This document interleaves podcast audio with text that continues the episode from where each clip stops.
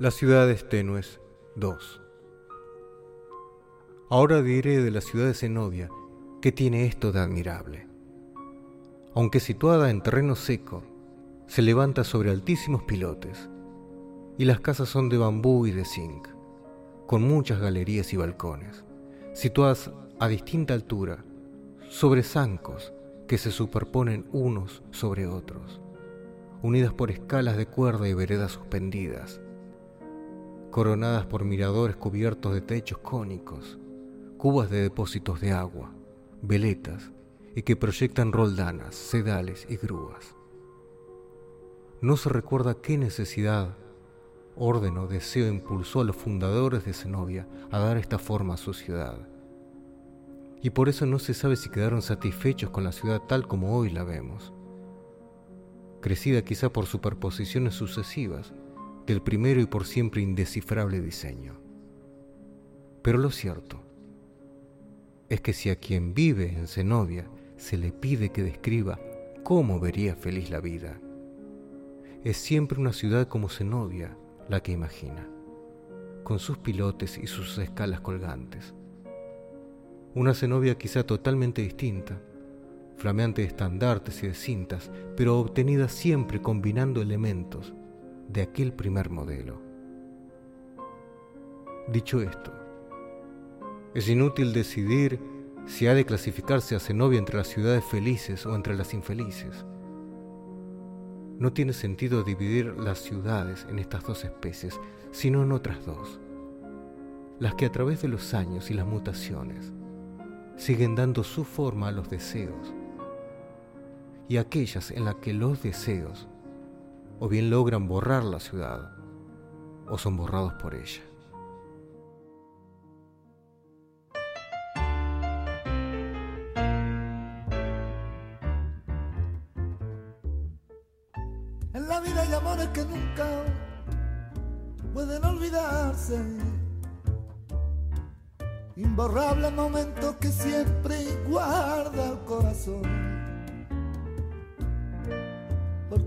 Que un día nos hizo temblar de alegría. Es mentira que hoy pueda olvidarse como un nuevo amor. He besado otros labios buscando nuevas ciudades. Y otros brazos extraños me estrechan llenos de emoción. Pero solo consiguen hacerme recordar lo tuyo. Inolvidablemente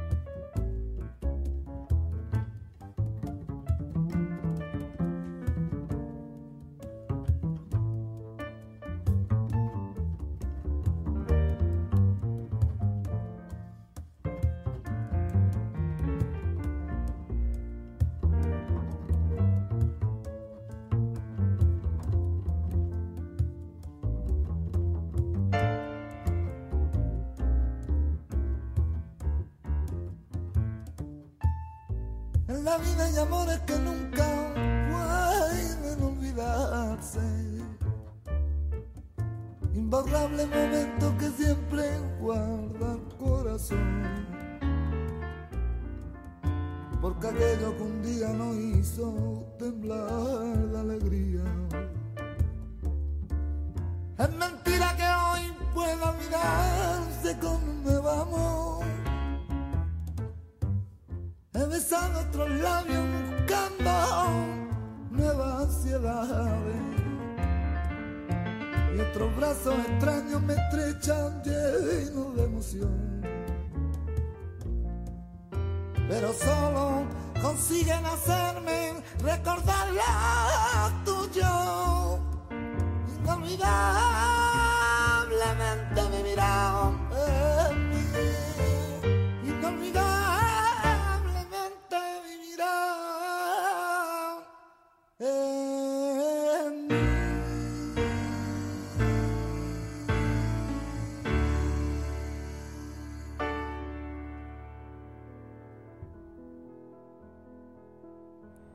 El simulacro. En uno de los días de julio de 1952, el enlutado apareció en aquel pueblito del Chaco. Era alto, flaco e indiado, con una cara inexpresiva de opa o de máscara. La gente lo trataba con deferencia, no por él sino por el que representaba o ya era. Eligió un rancho cerca del río. Con la ayuda de unas vecinas armó una tabla sobre dos caballetes y encima una caja de cartón con una muñeca de pelo rubio. Además, encendieron cuatro velas en candeleros altos y pusieron flores alrededor. La gente no tardó en acudir. Viejas desesperadas, chicos atónitos, peones que se quitaban con respeto el casco de corcho, desfilaban ante la caja y repetían, mi sentido mi general. Este, muy compungido, lo recibía junto a la cabecera las manos cruzadas sobre el vientre, como mujer encinta. Alargaba a la derecha para estrechar la mano que le tendían y contestaba con entereza y resignación. Era el destino. Se ha hecho todo lo humanamente posible. Una alcancía de lata recibía la cuota de dos pesos y a muchos no les bastó venir una sola vez. ¿Qué suerte de hombre, me pregunto, ideó y ejecutó esa fúnebre farsa? un fanático, un triste, un alucinado un impostor y un cínico. Creía ser Perón al representar su doliente papel de viudo macabro. La historia es increíble, pero ocurrió y acaso, no una vez, sino muchas, con distintos actores y con diferencias locales. En ella está la cifra perfecta de una época irreal y es como el reflejo de un sueño o como aquel drama en el drama que se ve en Hamlet. El enlutado no era Perón y la muñeca rubia no era la mujer Eva Duarte, pero tampoco Perón era Perón ni Eva era Eva, sino desconocidos o anónimos, cuyo nombre secreto y cuyo rostro verdadero ignoramos, que figuraron, para el crédulo amor de los arrabales, una crasa mitología. Lo que acabamos de escuchar es el relato El simulacro de Jorge Luis Borges, que se encuentra en el libro El Hacedor, publicado en 1960.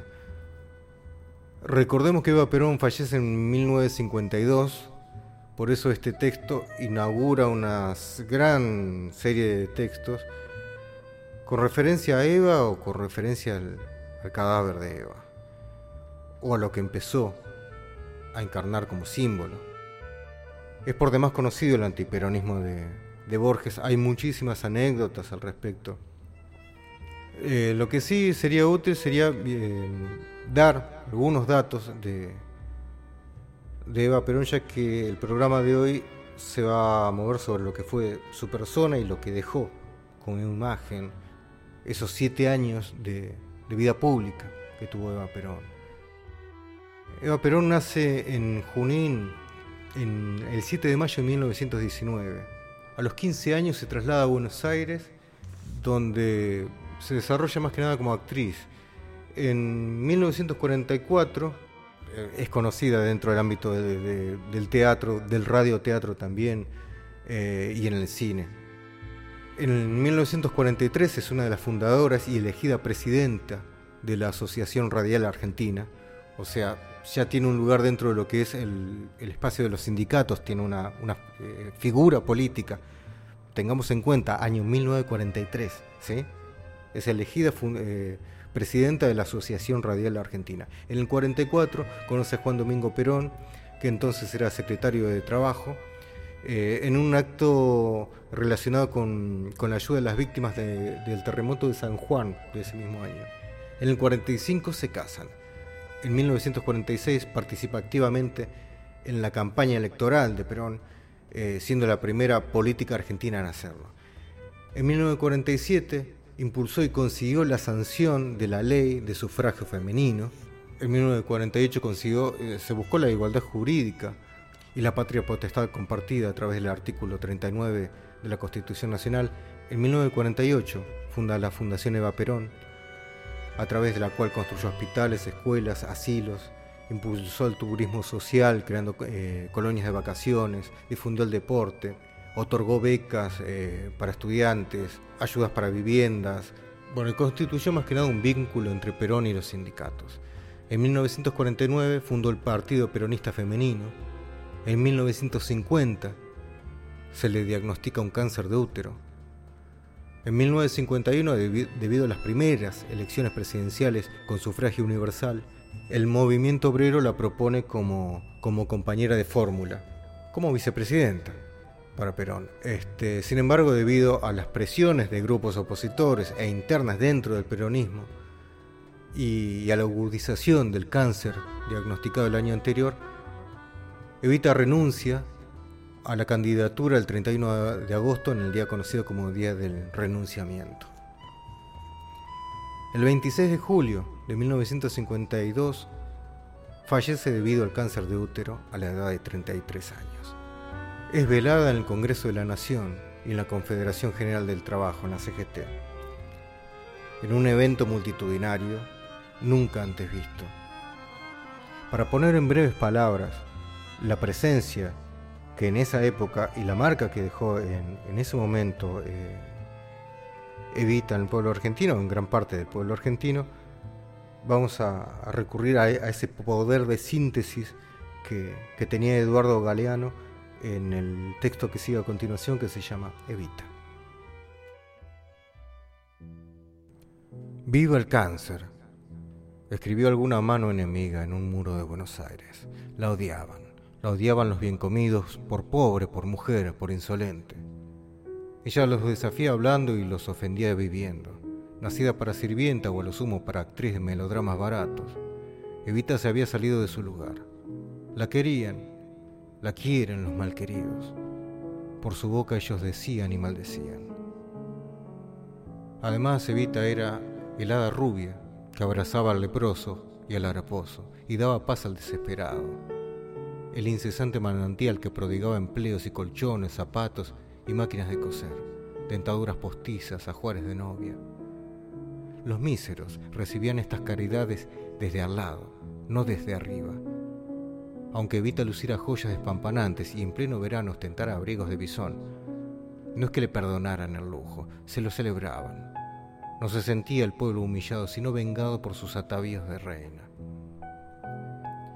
Ante el cuerpo de Evita, rodeado de claveles blancos, desfila el pueblo llorando, día tras día, noche tras noche, la hilera de antorchas, una caravana de dos semanas de largo.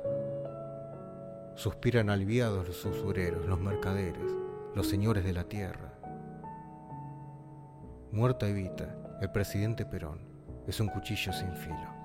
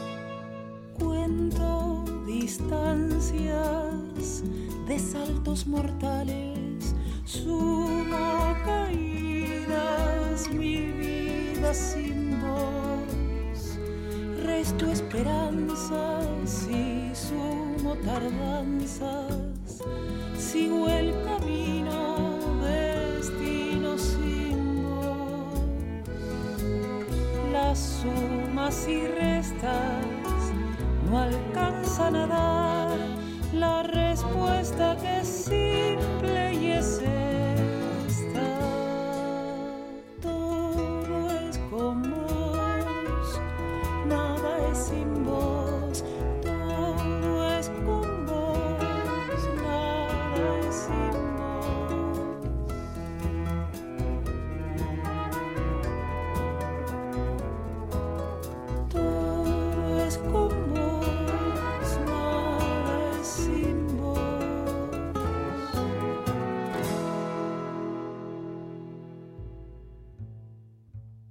Con posterioridad al fallecimiento de Vita, a su embalsamamiento y, al multitudinario velatorio que tuvo, se proyectó que el cuerpo descansara en, en lo que sería un monumento al descamisado o al trabajador, también llamado en estas circunstancias ya monumento a Eva Perón.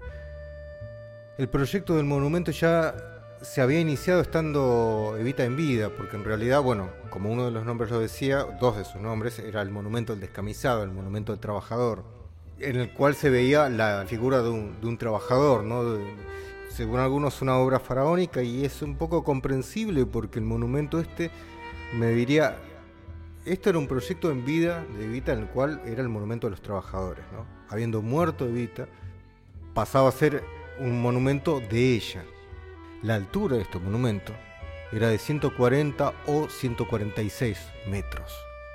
Para dar una idea, la Estatua de la Libertad mide 93 metros y la pirámide de Keops mide 146.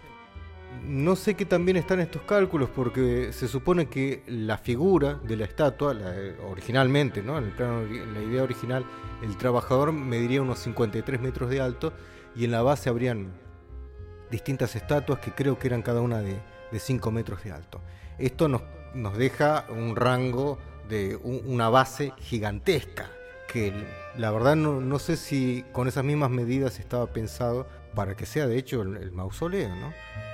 Este monumento eh, formaría parte, junto con otra gran, inmensa cantidad de formas en las que repercutió estos siete años de actividad pública de, de Eva una cantidad, digo, por ejemplo, esta misma esta ciudad en la que está siendo grabado este programa, la ciudad de La Plata, capital de la provincia de Buenos Aires, se llamó brevemente, a ver, entre el 52 y el 55, Ciudad de Vaperón.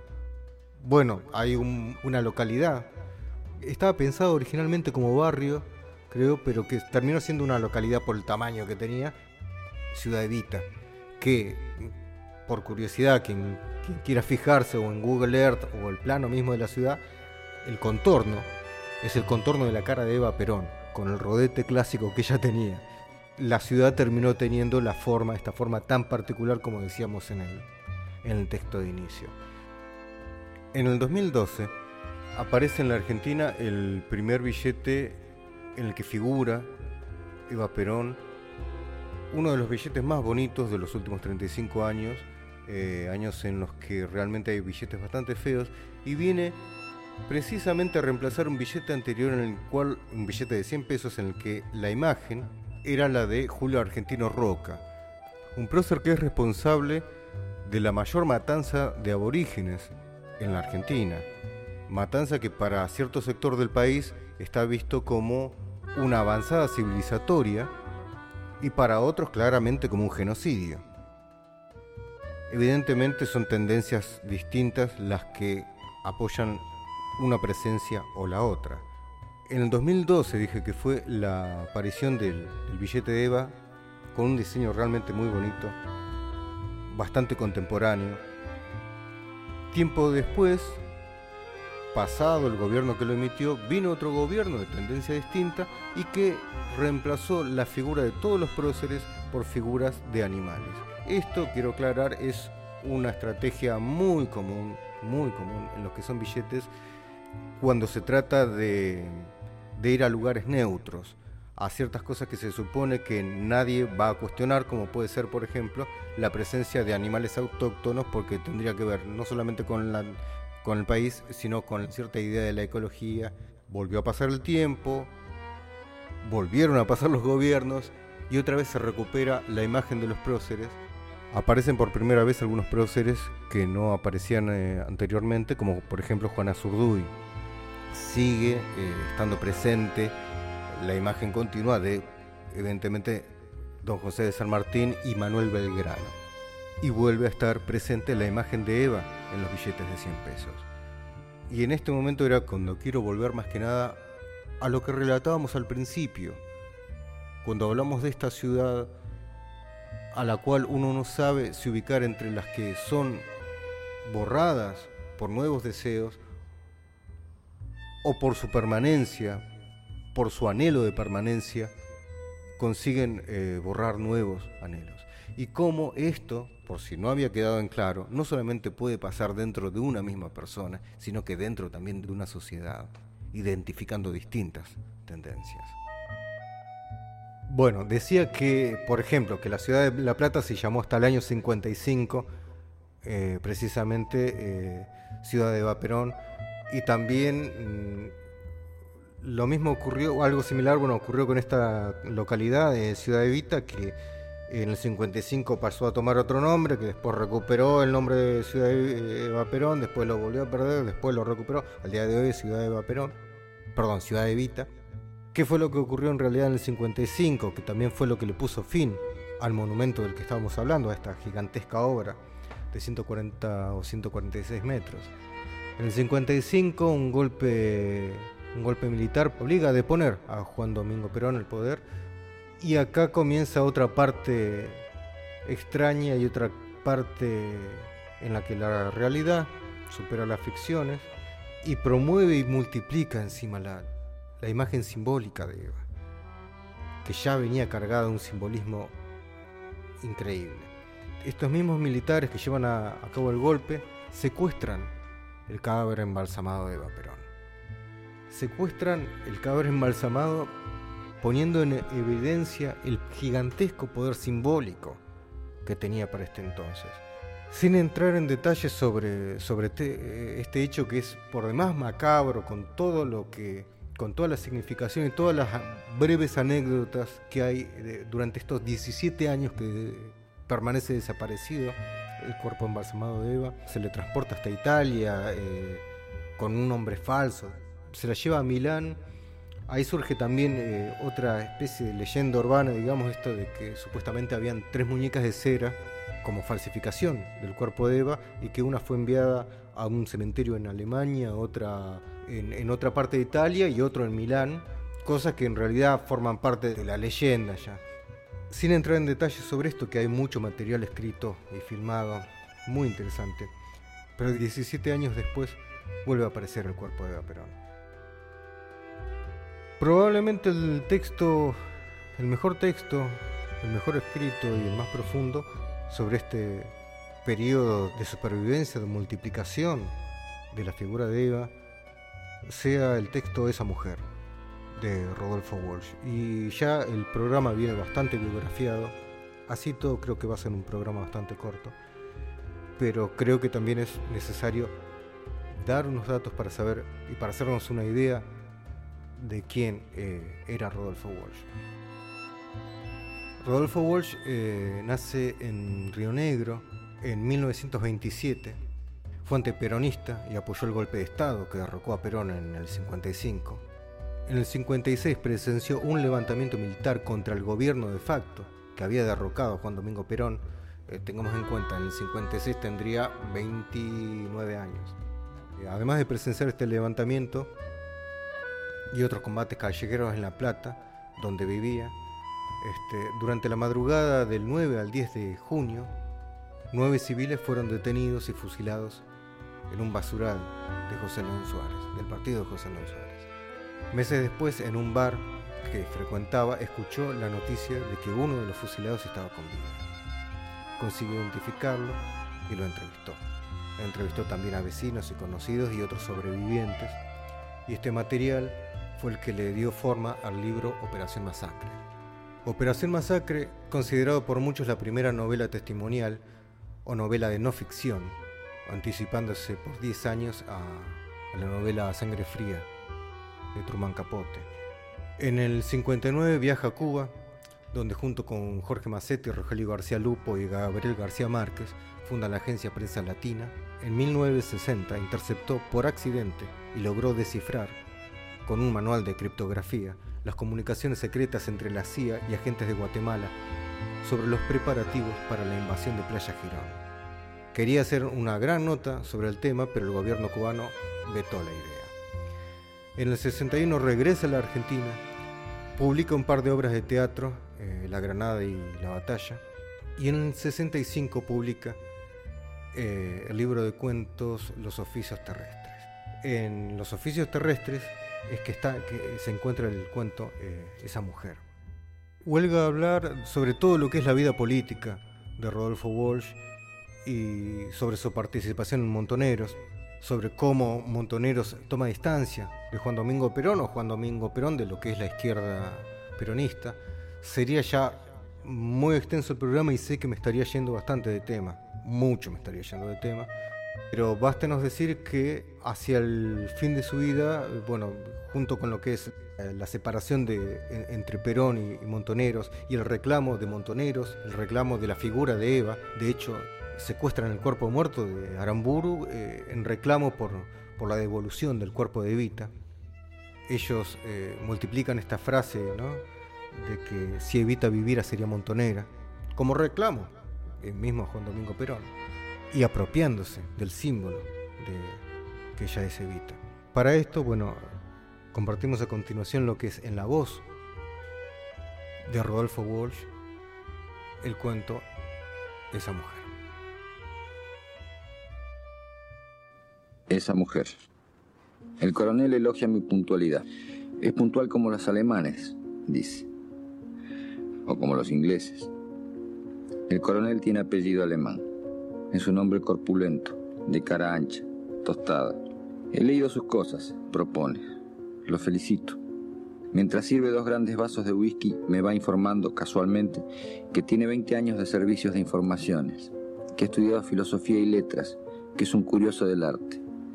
No subraya nada, simplemente deja establecido el terreno en que podemos operar, una zona vagamente común. Desde el gran ventanal del décimo piso se ve la ciudad en el atardecer, las luces pálidas del río.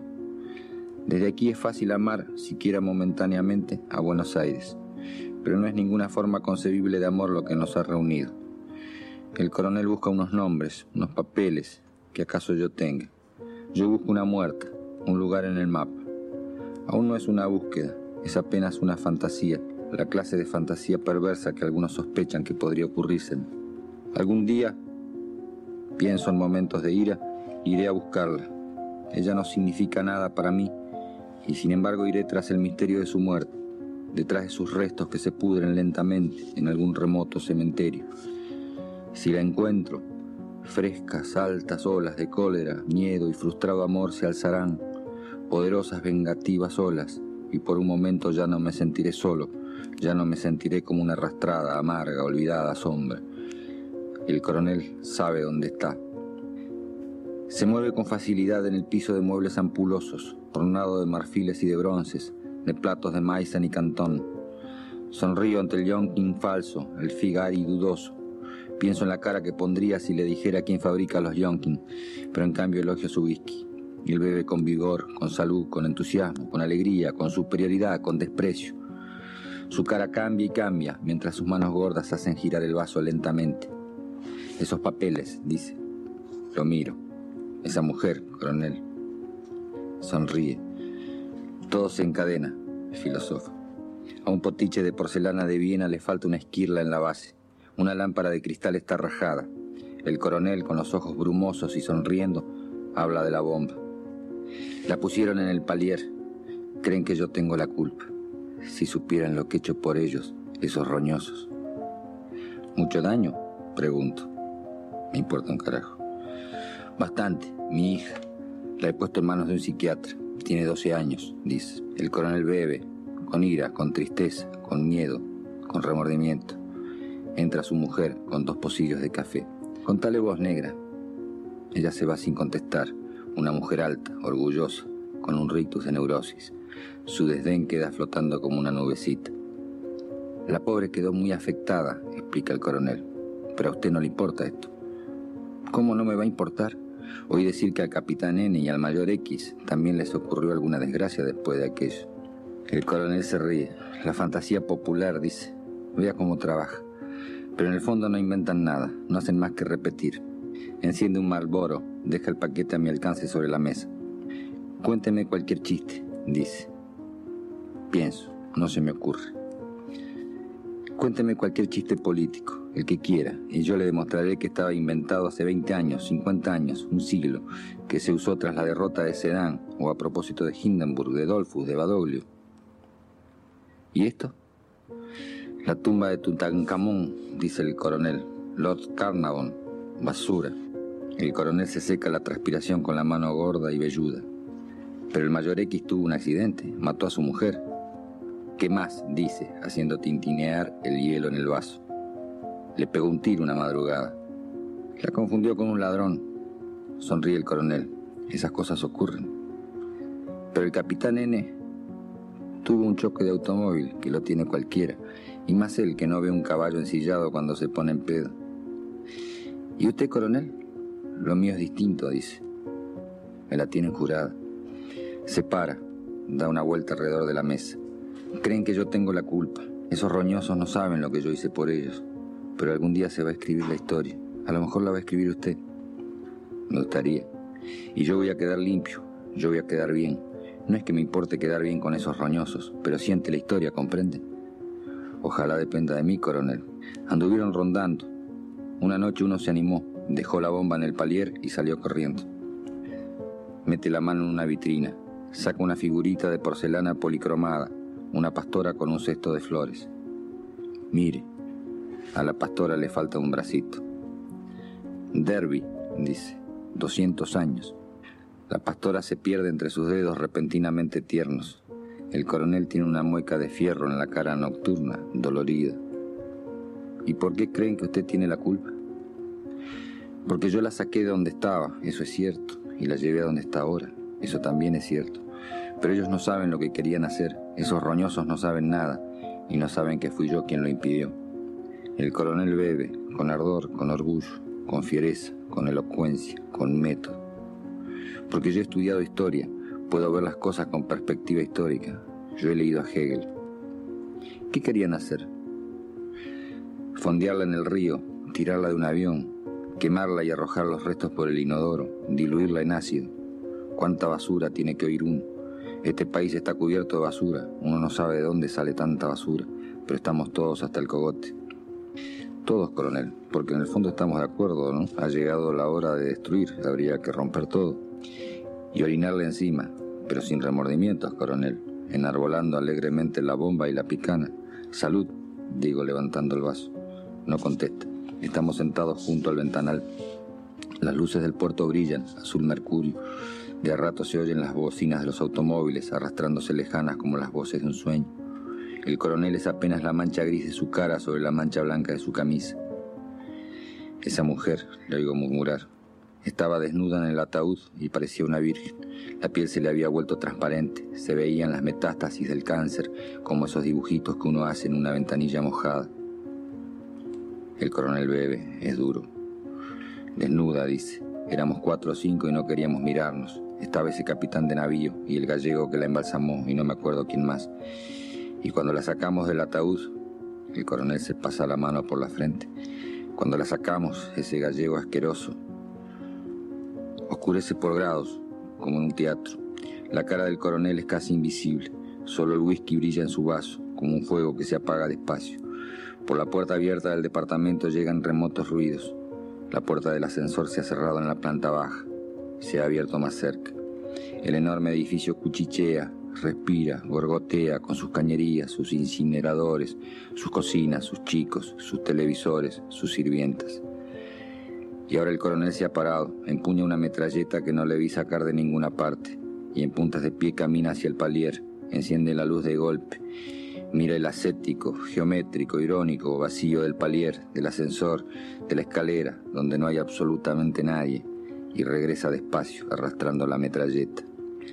Me pareció oír, esos roñosos no me van a agarrar descuidado, como la vez pasada. Se sienta, más cerca del ventanal ahora. La metralleta ha desaparecido y el coronel divaga nuevamente sobre aquella gran escena de su vida. Se le tiró encima ese gallego asqueroso. Estaba enamorado del cadáver, la tocaba, le manoseaba los pezones, le di una trompada, mire.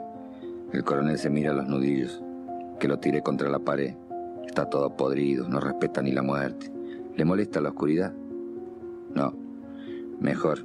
Desde aquí puedo ver la calle y pensar. Pienso siempre, en la oscuridad se piensa mejor. Vuelve a servirse un whisky. Pero esa mujer estaba desnuda, dice, argumenta contra un invisible contradictor. Tuve que taparle el monte de Venus, le puse una mortaja y el cinturón franciscano. Bruscamente se ríe.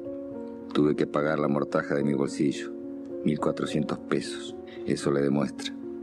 Repite varias veces, eso le demuestra, como un juguete mecánico, sin decir qué es lo que eso me demuestra. Tuve que buscar ayuda para cambiarla de ataúd. Llamé a unos obreros que había por ahí. Figúrese cómo se quedaron.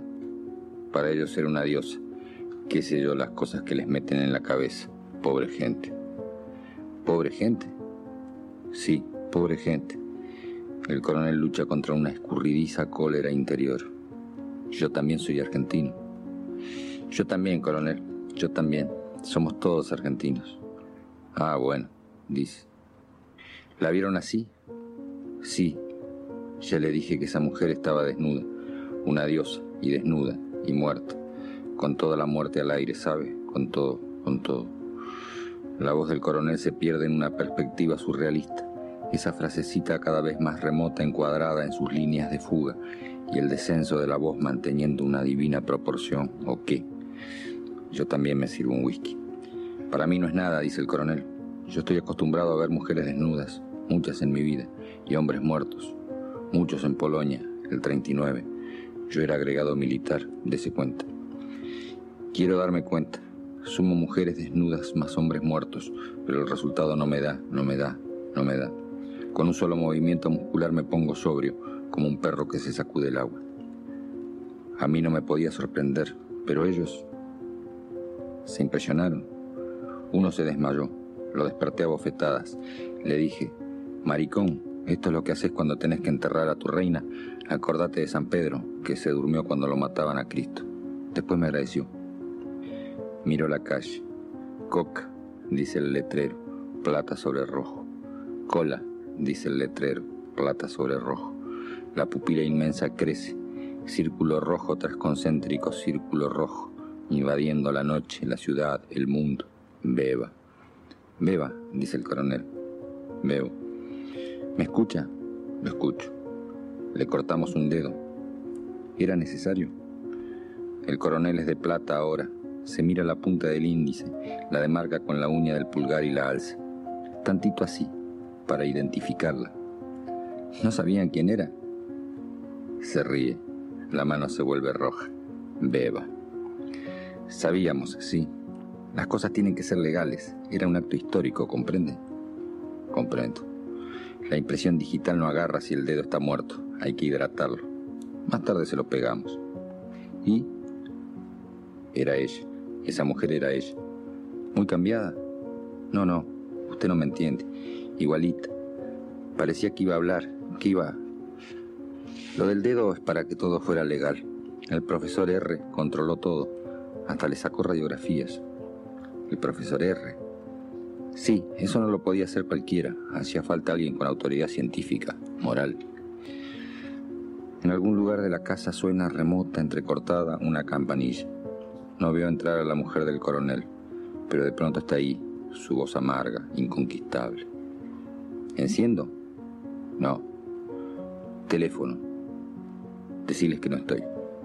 Desaparece. Es para putearme, explica el coronel. Me llaman a cualquier hora, a las 3 de la madrugada, a las 5. Ganas de joder, digo alegremente. Cambié tres veces el número del teléfono, pero siempre lo averiguan. ¿Y qué le dicen? Que a mi hija le agarre la polio, que me van a cortar los huevos, Basura. Oigo el hielo en el vaso, como un cencerro lejano. Hice una ceremonia, los arengué. Yo respeto las ideas, les dije. Esa mujer hizo mucho por ustedes.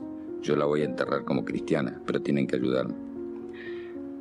El coronel está de pie y bebe con coraje, con exasperación, con grandes y altas ideas que refluyen sobre él como grandes y altas olas contra un peñasco y lo dejan intocado y seco, recortado y negro, rojo y plata.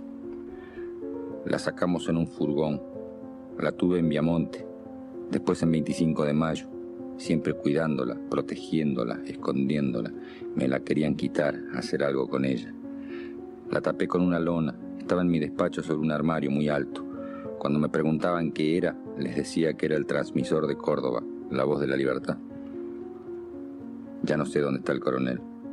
El reflejo plateado lo busca, la pupila roja. Tal vez ha salido, tal vez ambula entre los muebles.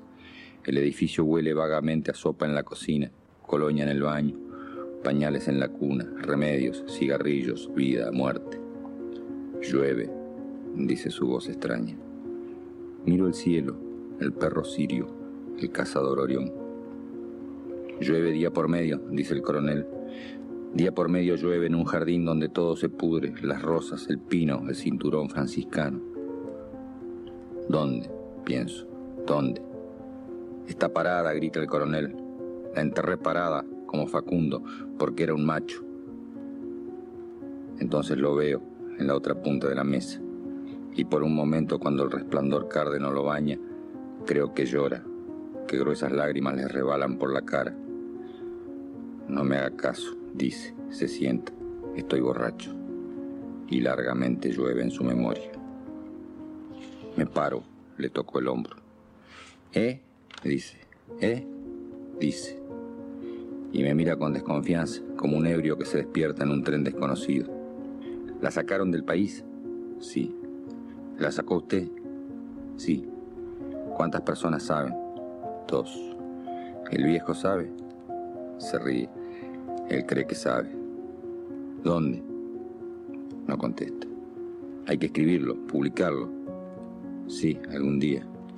Parece cansado, remoto. Ahora me exaspero. No le preocupa la historia.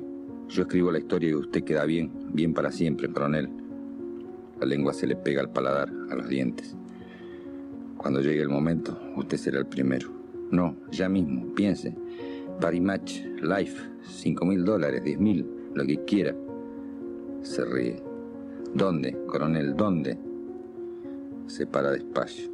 No me conoce. Tal vez va a preguntarme quién soy, qué hago ahí. Y mientras salgo derrotado, pensando que tendré que volver o que no volveré nunca, mientras mi dedo índice inicia ya ese infatigable itinerario por los mapas, uniendo isolletas, probabilidades, complicidades, mientras sé que ya no me interesa y que justamente no moveré un dedo, ni siquiera en un mapa. La voz del coronel me alcanza como una revelación. Es mía, dice simplemente. Esa mujer es mía.